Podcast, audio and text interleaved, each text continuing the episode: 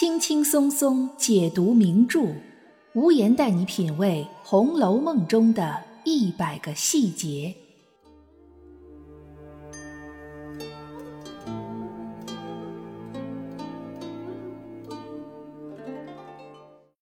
品读细节之美，发现别样红楼。大家好，我是暗夜无言，欢迎您收听原创节目《红楼梦》中的一百个细节。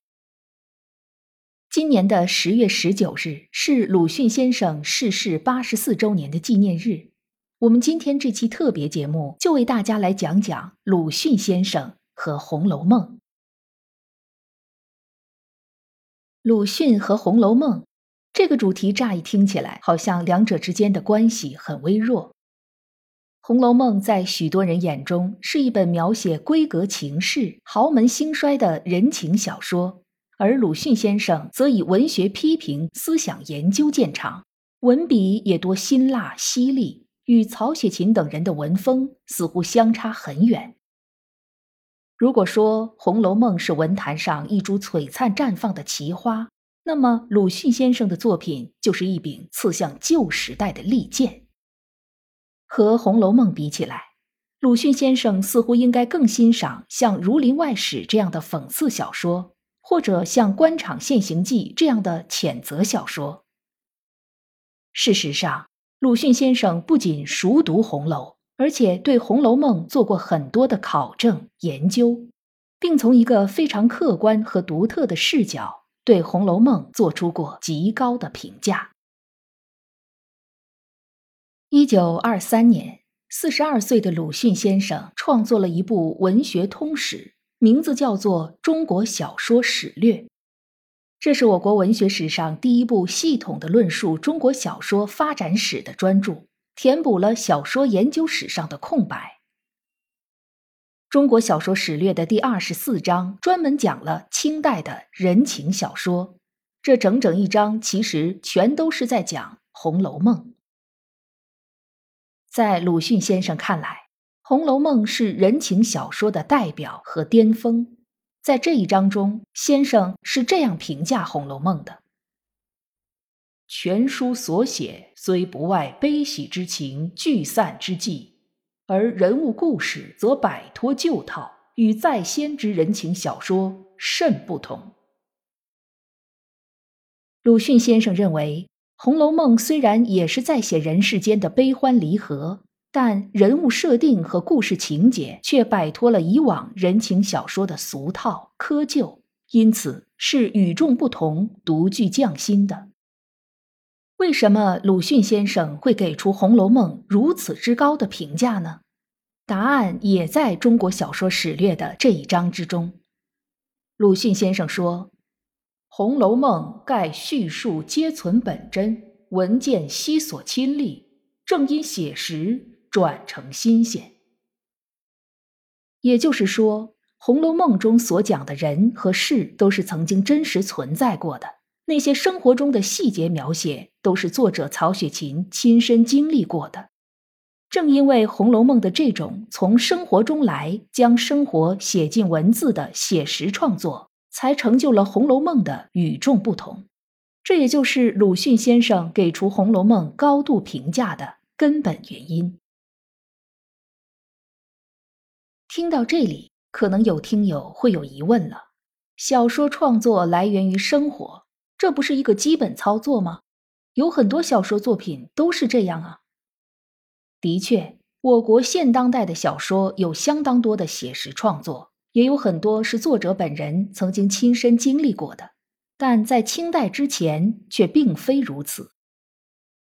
中国的通俗文学可以说是从神话传说、街谈巷语开始的。最初出现的小说的雏形，就是编撰者根据这些神话传说和街谈巷语，将它们记录成文字，后来才慢慢有了作者的创作。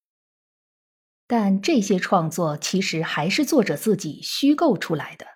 因此。东汉文学家班固才会在《汉书艺文志》中这样评价那时的小说：“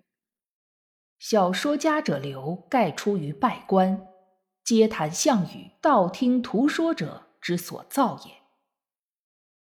从这个评价中，我们可以得知，班固所在的时代，小说仍然处于文学创作金字塔的最底层，而小说最鲜明的特点就是来源于别人的故事，或者说是虚构的、不知道来历的故事。从唐代的传奇到宋代的志怪，从明代的神魔到清代的侠义。这些影响后世的小说几乎全都是虚构的，也几乎都不可能是作者本人的亲身经历，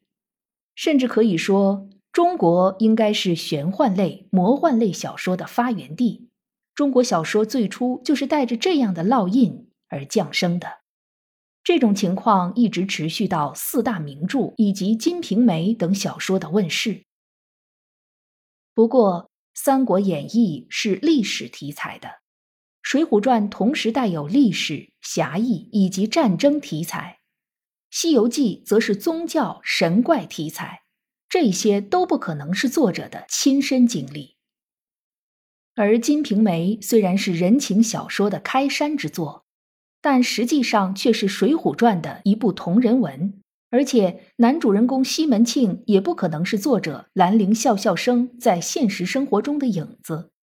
只不过作者的确用前无古人的写作手法创作了这部伟大的作品，为我们描绘了北宋末年普通百姓的生活画卷。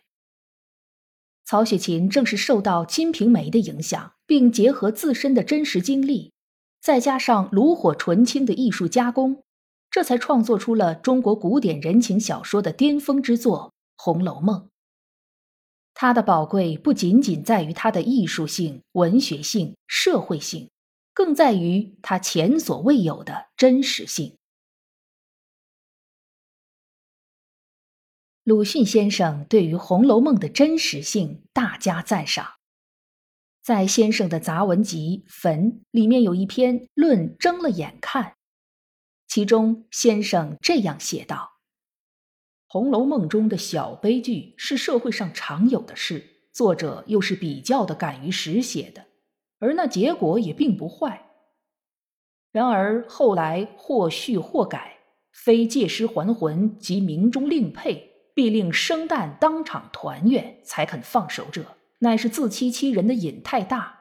所以看了小小骗局还不甘心。”定须闭眼胡说一通而后快。赫克尔说过：“人和人之差，有时比类人猿和猿人之差还远。”我们将《红楼梦》的续作者和原作者一比较，就会承认这话大概是确实的。正因为鲁迅先生欣赏《红楼梦》的真实，所以他很反对那些大团圆结局的续作。并认为他们和曹雪芹的原作之间的区别，简直就像类人猿和原始人之间的差别。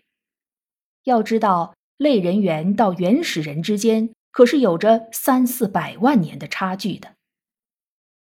的确，在《红楼梦》出现之后，仅仅是清末民初就已经涌现出大量的续作，什么《后红楼梦》《红楼后梦》《红楼复梦》《红楼圆梦》。但绝大多数都会将结局写成有情人终成眷属，太平世界玉宇澄清。显然，这和曹雪芹的初衷是背道而驰的，也是不符合社会现实的。而真实显然也是鲁迅先生的特质。他在那样一个沉睡和麻木的年代，就能走出彷徨，发出呐喊。他笔下的阿 Q、祥林嫂都是当时百姓最真实的状态。可怜人必有可恨之处，没有经过任何的美化。在有关于真实性这一点上，鲁迅先生和曹雪芹先生显然隔着时空达成了共识：真实的悲剧，其文学价值和社会价值要远高于虚构的大团圆。一直以来，围绕着《红楼梦》产生的最大的争议，在于小说所写的究竟是一个什么样的故事。红学界因此而产生了众多的流派。有人认为写的是曹家的兴衰，有人认为写的是清朝诗人纳兰容若的家世，有人认为写的是清朝爱新觉罗皇室的密室，也有人认为是在影射最后一个汉家王朝明朝的覆灭。甚至还有人曾经认为，《红楼梦》是一部预测吉凶的谶纬之书，里面暗藏着易学的玄机。这些观点都各自有各自的证据支持，可以说是众说纷纭，莫衷一是，让很多红学爱好者成了墙头草，不知道该支持哪一方。对此，鲁迅先生的观点独特而且客观。他在中国小说史略中写道：“盖叙述皆存本真，文件悉所亲历，正因写实转成新鲜。而世人忽略此言，每欲别求深意，揣测之说久而遂多。”先生认为，正因为《红楼梦》真实。所以很珍贵，但很多人却忽略这份真实的珍贵，而要去探求其他的意义，对这部文学作品多加揣测，从而给它附加了一些不必要的含义。的确，《红楼梦》这部伟大的文学作品之所以伟大，并不在于它究竟在讲述哪一个家庭、哪一个人物的具体的兴衰荣辱。而在于他用极其细腻的笔触、极其细微而精准的细节描写，为我们呈现了一幅真实而宏大的人生画卷。不管我们从什么角度切入去阅读，都能有所感悟，有所收获。和其他许多作家学者比起来，鲁迅先生有关《红楼梦》的著述并不算多。除了《中国小说史略》的第二十四章是专门论述之外，其余大多数是以《红楼梦》或者《红楼梦》中的人物作为论据拿出来举例子的，散见于先生的各种文章之中。